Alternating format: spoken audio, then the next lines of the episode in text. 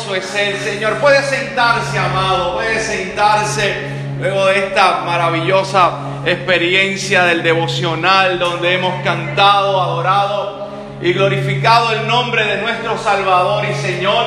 Qué bueno que esté aquí, qué bueno que usted haya llegado a la casa del Señor otro domingo más para alabar y para escuchar su palabra. Me honra que llegaran a pesar de las adversidades que pudieran atravesarse en el camino. Sé de varias y la mía también sé de la adversidad, ¿verdad? Nos quedamos con nuestras hermosas sobrinas y tuvimos una mañana de, bañar, de, vestir y de todo eso y, bueno, llegamos, llegamos, llegamos.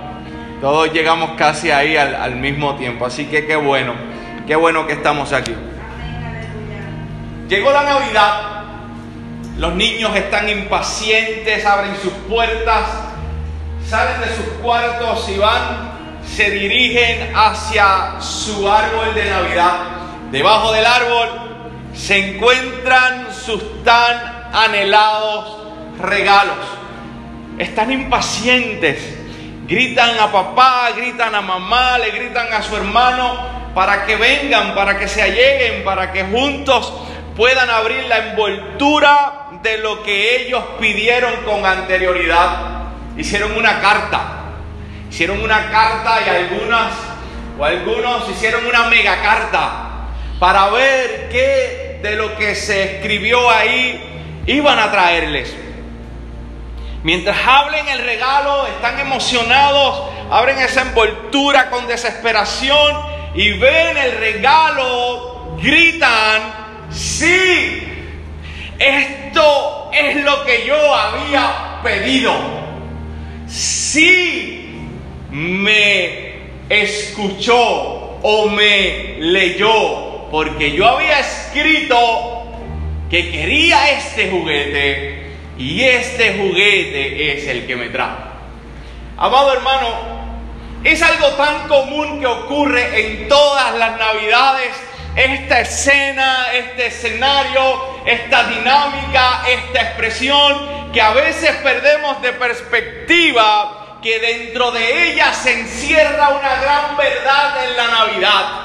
Y es que, amado hermano, la Navidad es un recordatorio de que Dios ha escuchado y de que Dios escucha. La Navidad es un recordatorio de que Dios ha escuchado y de que Dios escucha, de que Dios ciertamente ha de cumplir cada una de las promesas que ha establecido. De hecho, pudiera ocurrir que en alguna ocasión el niño no necesariamente reciba lo que pidió por distintas razones que nosotros sabemos.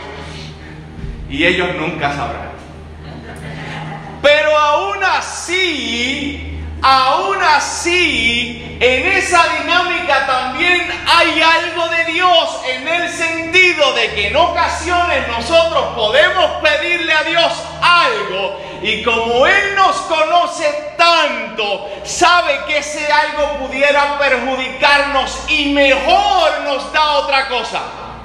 Porque si, si algo sabe y conoce Dios es el corazón de sus hijos. Y ese corazón Él lo trata con cuidado. Y ese corazón Él lo trata con ternura. A tal punto que Él prefiere en ocasiones sí escucharte, pero ofrecerte algo. Quizás a tu perspectiva no mejor de lo que pediste, pero mucho más conveniente a la perspectiva de Dios. Sí, porque la gente dice, la gente dice algo como, como no, si Dios no te dio lo que pediste, te va a dar algo mucho mejor. No necesariamente. Te va a dar lo que te conviene. Y dentro de tu lista de oraciones y de peticiones, Él te va a dar lo que realmente tú necesitas y no necesariamente lo que tú en ocasiones quieres. La Navidad es un recordatorio de eso. Dios escucha y Dios cumple sus promesas. Y acabábamos de leer a Simeón, un hombre devoto, un hombre justo, un hombre recto, que nos tipifica esa verdad. Óyeme, amado hermano, la palabra o el nombre Simeón significa Dios ha oído. Dios ha escuchado. Él ha oído la oración de este anciano. Él ha oído la oración de este hombre que estuvo toda su vida esperando la consolación de Israel. Él estaba esperando la liberación de los opresores gentiles, la restauración de la soberanía nacional, pero principalmente esperaba con ansias el cumplimiento de un nuevo pacto. Esperaba que la promesa del perdón del pecado estuviera latente a través del Mesías. Esperaba ese, ese, esa promesa que se escuchaba en Ezequiel, y no es Ezequiel el erudito nuestro, sino el profeta Ezequiel cuando Dios habla y promete que nos iba a dar un corazón un espíritu nuevo dentro de nosotros, cuando nos prometía quitarnos ese corazón de piedra y colocar uno de carne. Esa promesa poderosa la esperaba Simeón. Simeón oraba y esperaba todo esto. Y tan pronto tomó al niño en sus brazos, tuvo la convicción en su corazón que ciertamente ya era el tiempo del cumplimiento. Esto a mí me enseña algo bien poderoso.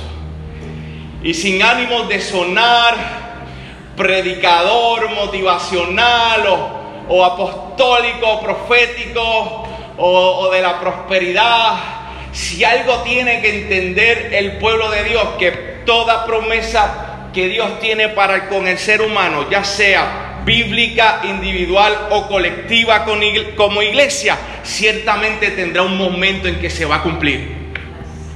Ciertamente lo que Dios ha prometido a la iglesia de gracia y restauración crece, se va a cumplir.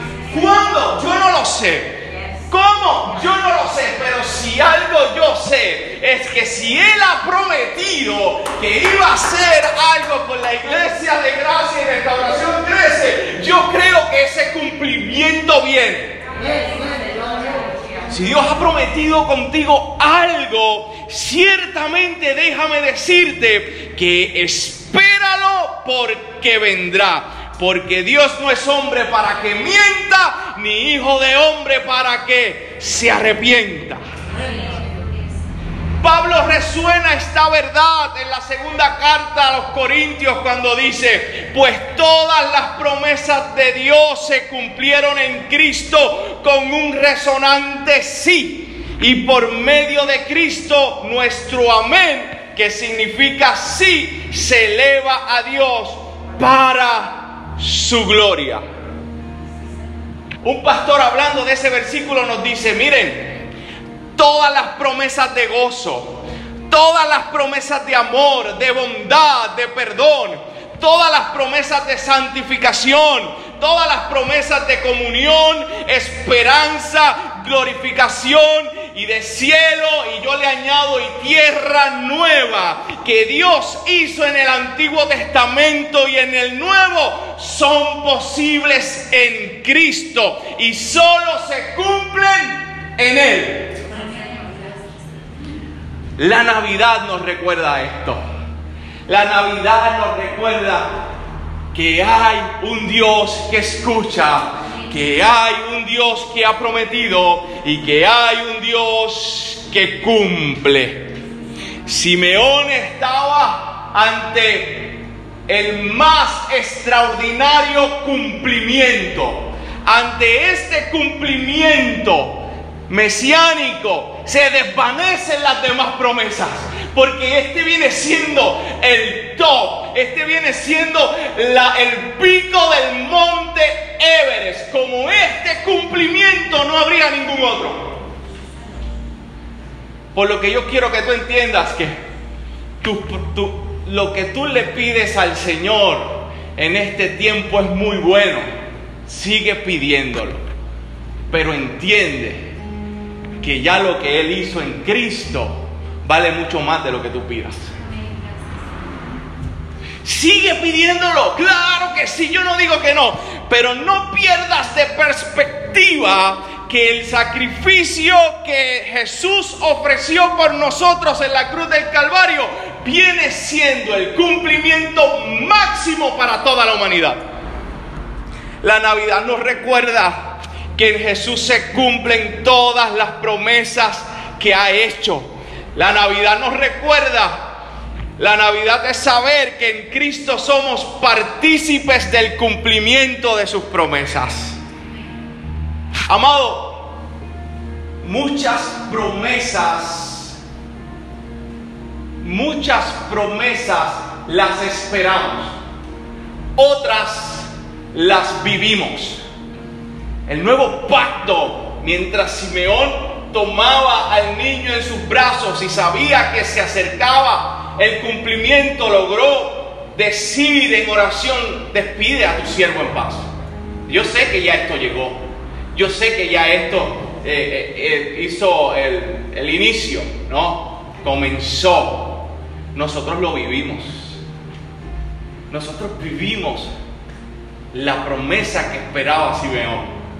Nosotros la vivimos.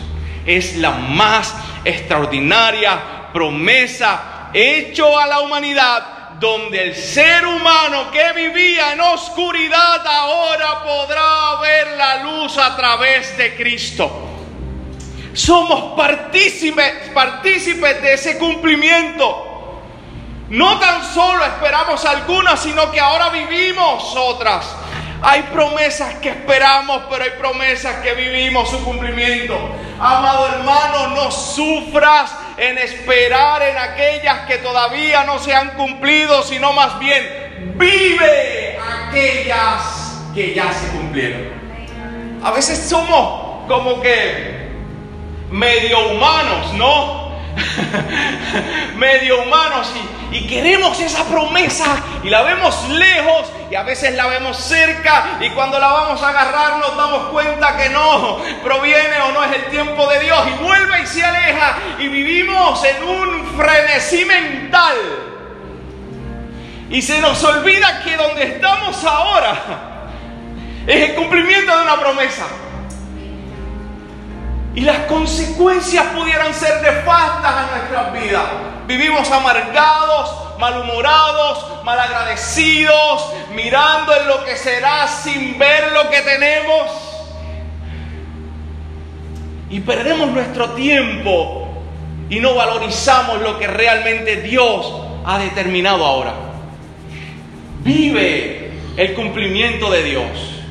Mira la promesa sin olvidar lo que Dios ha hecho y ha cumplido en tu vida, porque eres partícipe de ese cumplimiento, de esa promesa. Hebreos capítulo 3, versículo 14. El autor lo dice cinco o seis veces. Somos partícipes de Cristo. Segunda de Pedro capítulo 1, versículo 4 dice, por ellas Él nos ha concedido sus preciosas y maravillosas promesas con el propósito de que ustedes lleguen a ser partícipes de la naturaleza divina, habiendo escapado de la corrupción que hay en el mundo por causa de los malos deseos. En otras palabras, ¿qué es lo que quiere decir Pedro en ese versículo tan asombroso? Que somos hijos de Dios y participamos de la naturaleza divina en el sentido de que el Espíritu Santo mora en nosotros para ser preservados y ser parte de un reino venidero. Dios me ha hecho parte de la promesa. Dios, mire, mire esto, mire esto, mire, esto es como que así. Qué lástima los que están en podcast que no pueden ver mis imágenes. Esto es como que así. ¿Por qué? ¿Por qué? Porque Cristo es la promesa para la humanidad. Cristo es la promesa para que aquellos que crean en Él se aferren a Él y puedan ver la luz. Pero a la vez nosotros somos la promesa de Dios Padre para el Hijo. No tan solo, no tan solo somos parte de la promesa somos la promesa del Padre para el Hijo.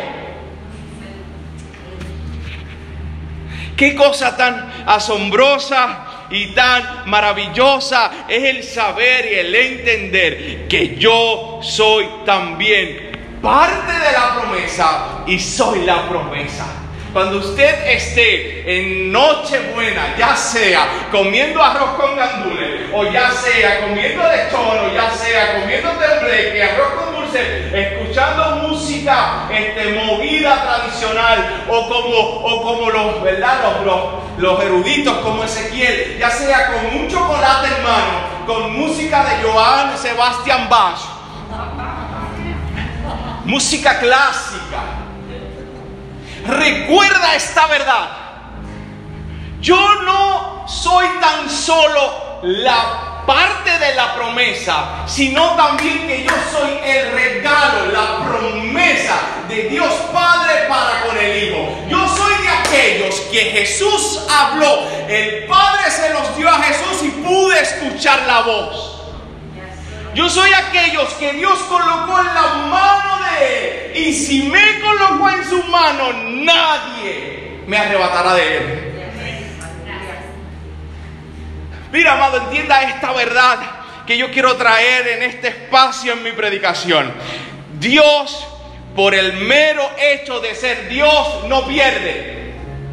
O sea, que Dios viene siendo este eh, jugador de baloncesto retante que, que se reta a él mismo en un sentido porque él no juega para perder. Dios no juega para perder. Dios ya ganó. O sea, esto no es algo como que por una esquina se encuentra Jesús y el entrenador Dios Padre y en la otra esquina se encuentra Satanás y sus demonios. A ver quién. Ya Dios ganó. Ya Dios ganó. Ya la promesa está cumplida. No tan solo para aquellos que nos acercamos a Dios en arrepentimiento y fe, sino que ya hay una promesa incluso para el Hijo de que los suyos siempre serán suyos.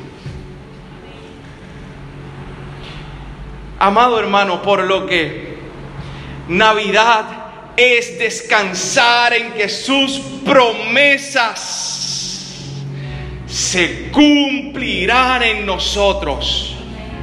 Navidad es descansar en que aquellas que todavía no hemos visto ciertamente se cumplirán. Hoy yo quiero animarte porque yo quiero decirte esto. Si en algún momento Dios habló a tu vida en este maravilloso don profético, don de ciencia, y fue Dios realmente el que habló, Dios cumplirá. Y no necesariamente va a depender de tu fe para que se cumpla. Ahora me voy a meter en una curva y voy con una guagua y ustedes están montados conmigo. Pero escucha bien esto. Hay promesas que Dios cumple que no necesita fe para cumplirlas. Hay milagros que Dios hace que no necesita fe para cumplirlas. Por ejemplo, cuando va a resucitar a Lázaro, Lázaro lleva cuatro días de muerto y Lázaro no tenía nada de fe. Cuando tú vas al escenario te vas a dar cuenta que quizás, probablemente, maybe Jesús quería animar a los familiares de Lázaro para que tuvieran algo de fe, pero no consiguió absolutamente nada según lo que vemos y leemos en la narración. Pero aún así, Jesús resucita a Lázaro.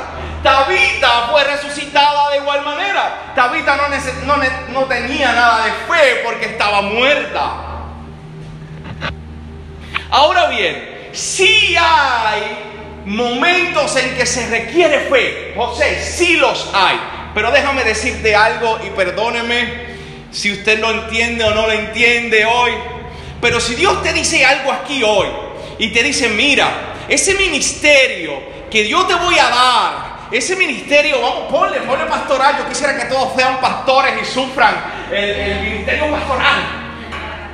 Ponle que, que Dios le hable del ministerio pastoral.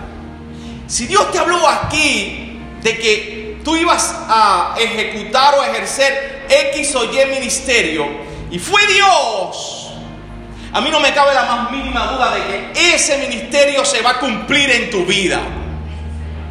Si Dios te llama y te dice que tú vas a servir de consolador a otros, o de predicador, o de, algo, o que Dios te prometa, no sé, este, algo material, yo no tengo problema con eso. Yo creo que sí Dios lo puede hacer en una manera individual.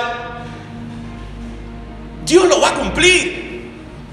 Porque ya Dios vio el futuro y vio tu fe en el futuro. Dios no está detrás de, de las tres líneas del cuadrilátero. Qué lástima los que están en el podcast que no me pueden ver acá. Que, tipo Hulk Hogan. ¿Tú te acuerdas cuando Hulk Hogan quería entrar al ring? Que él hacía como que, oh, dale, dale, que yo quiero entrar, yo quiero dar tres, tres plazos. Dios no está esperando que, vamos a ver, tú vas a hacer, yo te prometo esto, pero depende, dale, dale. Porque cuando Dios habla, Dios empeña su propia palabra al hacerlo.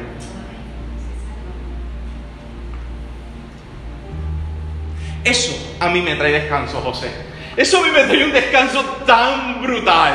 Porque me podrán haber llenado de mucha palabra profética en mi vida y muchas promesas proféticas. Pero yo estoy consciente que aquellas que ciertamente se cumplan son las que Dios verdaderamente ha hablado. Y que yo no tengo culpa alguna por mi falta de fe porque no se cumplieron las otras. El profeta de este tiempo tiene que aprender que también tiene que asumir cierta responsabilidad al administrar su don. Que digan ay y que se les cuente como una alabanza. Sí, porque es fácil hablar de promesas por parte del don profético y decir, ah, si no se cumplió fue por falta de fe. Tú tuviste la culpa. No, no, la Biblia no me enseña eso. Dios, cuando promete algo, ya Él fue al cumplimiento de ese algo. Y ya Él te vio, miró tu bagaje y miró tu fe en ese momento. Y en ese momento ya, antes de que ocurriera, porque Dios es omnisciente, y este es el tiempo. Lo que pasa es que nosotros no lo sabemos, porque somos humanos limitados. Pero Él no tiene fin. Él va y si Él te dice, esto va a ocurrir, esto va a ocurrir. Y eso trae descanso en que las promesas de Dios ciertamente tienen su cumplimiento y yo puedo descansar en el hecho de que si Él habló, Él cumplirá. Por lo que la Navidad también es descansar en ese hecho de que lo que no se ha cumplido hasta ahora y es de Dios se va a cumplir. Pastor, pero ¿qué pasa con lo que me dijeron y no se ha cumplido? Y yo creo que ya a estas alturas, Macariles del Oriente, pues tú no tienes la culpa. Dios bregará con el que te dijo. Pero tú ahora entiendes esto, si es de Dios, se cumplirá. Segunda de Pedro capítulo 3 versículo 13 dice, pero nosotros esperamos según sus promesas. Ahí dice lo que esperamos. Cielo nuevo, cielos nuevos y tierra nueva en, las, en los cuales mora la justicia. El creyente vive la promesa de Dios cumplida a través de Cristo. Y el creyente mira hacia allá sin perder de perspectiva lo que tiene y espera las promesas de Dios. ¿Qué es mi recomendación como pastor? Que te enfoques primeramente en las promesas que Dios revela en su palabra. Que lo coloques como prioridad y que de segundo o tercer plano coloques las promesas que Dios te ha hablado individualmente. Porque yo sé que Dios habla. Yo no tengo problema con eso, somos continuistas. Creemos en la manifestación de Dios, pero bíblicamente. Y cuando yo coloco como prioridad esas promesas que son aún más seguras, yo vivo como debo vivir. Yo camino como debo caminar. Yo no me desespero. Yo espero. Yo adoro, me maravillo en el sentido de que lo que Él habló en su palabra ciertamente tiene cumplimiento. Y en el caso de Simeón podemos ver que fue en su etapa final, pero aún así aguardó y esperó por la promesa. Nosotros tenemos una promesa bien gloriosa, amado hermano. Y solamente conozco a una persona que Dios le ha dicho que no verá muerta hasta ese momento. Pero en el caso de nosotros lo vamos a esperar aún veamos la muerte. Y es ese segundo regreso de nuestro Señor y Salvador. Es ese momento glorioso donde no vendrá a morir por nuestros pecados porque ya lo hizo, sino que vendrá como realmente Él es, un Dios glorioso, un Dios maravilloso, un Dios eterno, lleno de poder, lleno de gloria, lleno de majestad. Yo espero ese momento. Y dentro del top de las promesas que Dios pudo haber dado a mi vida, ni siquiera está el hecho ministerial o el hecho material. Está que en algún momento Dios ha de regresar. Y si otra cosa nos debe recordar la Navidad es que así como vino una vez, Él vendrá por segunda ocasión. Y ciertamente aquellos que creemos en Él seremos reunidos y seremos creados o será, o será formado entre nosotros el verdadero reino de Dios, donde reinará toda la justicia, donde reinará la paz, donde reinará el gozo y donde la maldad no tendrá oportunidad de manifestarse en ese reino. Nosotros esperamos esa promesa. Ahora bien, me voy, me voy. Vamos a la aplicación del texto. Quiero que entiendas algo. Vamos al cierre y vamos a la aplicación. La Navidad nos recuerda que en Jesús se cumplen todas las promesas que Él ha hecho. La Navidad es saber que en Cristo somos partícipes del cumplimiento de sus promesas que no tan solo somos partícipes, sino que somos la promesa para el Hijo. Esa promesa, ese regalo de Dios Padre para con el Hijo. Navidad es descansar que, en que sus promesas restantes se cumplirán en nosotros. Pero a veces somos humanos y nos olvidamos. Pastor, ¿qué puedo hacer para yo aferrarme a esta verdad? ¿Qué puedo hacer para, para que no se me olvide en enero? ¿Qué puedo hacer para que no se me olviden en las octavitas? ¿Qué puedo hacer para que no se me olvide en febrero? ¿Qué puedo hacer? Mira, Simeón. Simeón dice algo muy, muy importante, o se dice de Simeón algo muy importante. Lo que se dice en resumen es que tenía una relación con el Espíritu Santo. Dice las escrituras que el Espíritu Santo estaba sobre él. Y tenía una capacidad relacional con esta tercera persona de la Trinidad en oración a tal punto que le fue revelado que no vería muerte hasta que viera la promesa. O sea, mira el nivel de intimidad de Simeón con Dios por medio del Espíritu Santo que estaba sobre él y que el Espíritu le revelaba. Mira ese escenario glorioso donde el día en que iba a haber el cumplimiento, el Espíritu Santo lo guió al templo. No tan solo el Espíritu Santo estaba sobre él, el Espíritu Santo le reveló y el Espíritu Santo le guió. Nosotros tenemos el mismo beneficio gracias al sacrificio de Cristo, porque Él prometió que cuando Él resucitara, Él iba a enviar a un consolador, no que estaría sobre nosotros, sino que estaría en nosotros. Él prometió que a través de ese sacrificio tú y yo seríamos el templo del Espíritu Santo.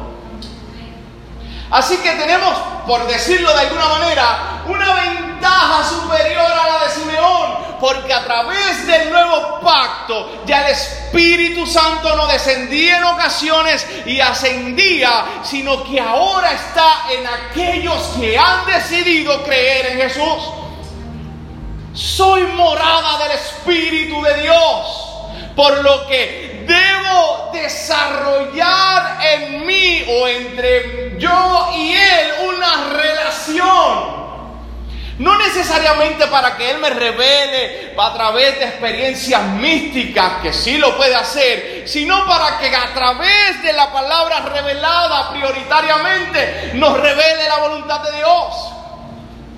Que cuando yo me acerque a escuchar la voz a través de las santas escrituras, el Espíritu Santo y yo tengamos una relación tan fuerte, tan sólida, que cuando yo empiece a leer literalmente empiece a escuchar la voz de Dios en mi oído. Que me revele lo que Dios quiere para con mi vida. Y que nunca me haga olvidar las promesas gloriosas que tengo a través del Santo Evangelio. Que no se me olvide a través de esta cotidianidad y de este estilo de vida banal lo que realmente Dios quiere para conmigo. Que mi relación con el Espíritu Santo sea tan fuerte que me guíe el templo. Ay, se dañó el mensaje. Lo quería tirar desde, desde la lectura bíblica. Lo quería tirar desde ahí pero no los quería predisponer. O sea, que sea tan fuerte que me guía el templo. Que aunque pasen emergencias como pasaron, claro, hay emergencias y hay emergencias. En la mañana de hoy, el Espíritu nos guía al templo, nos dirija al templo, nos lleva al templo.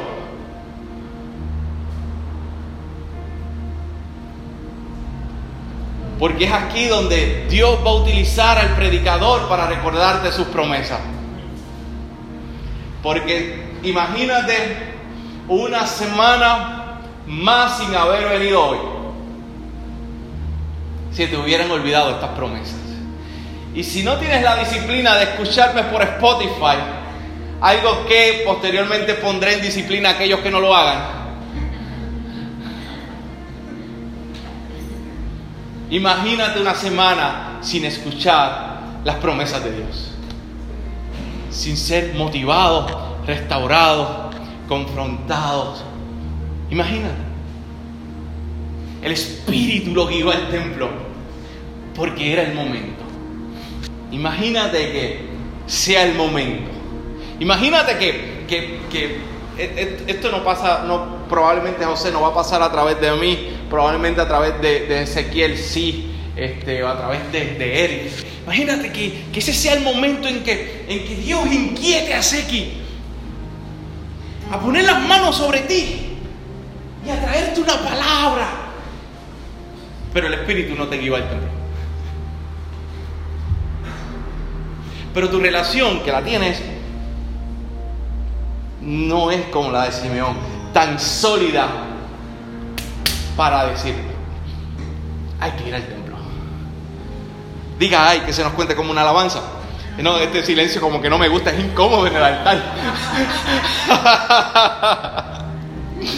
Pero es necesario que el Espíritu nos guíe al templo. No importa cuántos mensajes hayamos escuchado, no importa cuántas veces hemos ido al templo, no importa. Todavía le esperaba la promesa, el cumplimiento de la promesa y en ese momento fue el Espíritu quien lo dirigió a ver tal cumplimiento. Amado hermano, como Simeón fue fortalecido y alimentado por el Espíritu para esperar en la promesa, nosotros de la misma manera debemos fortalecernos a través de una relación pura y sincera con el Espíritu Santo para que no se nos olvide lo que Dios ha prometido.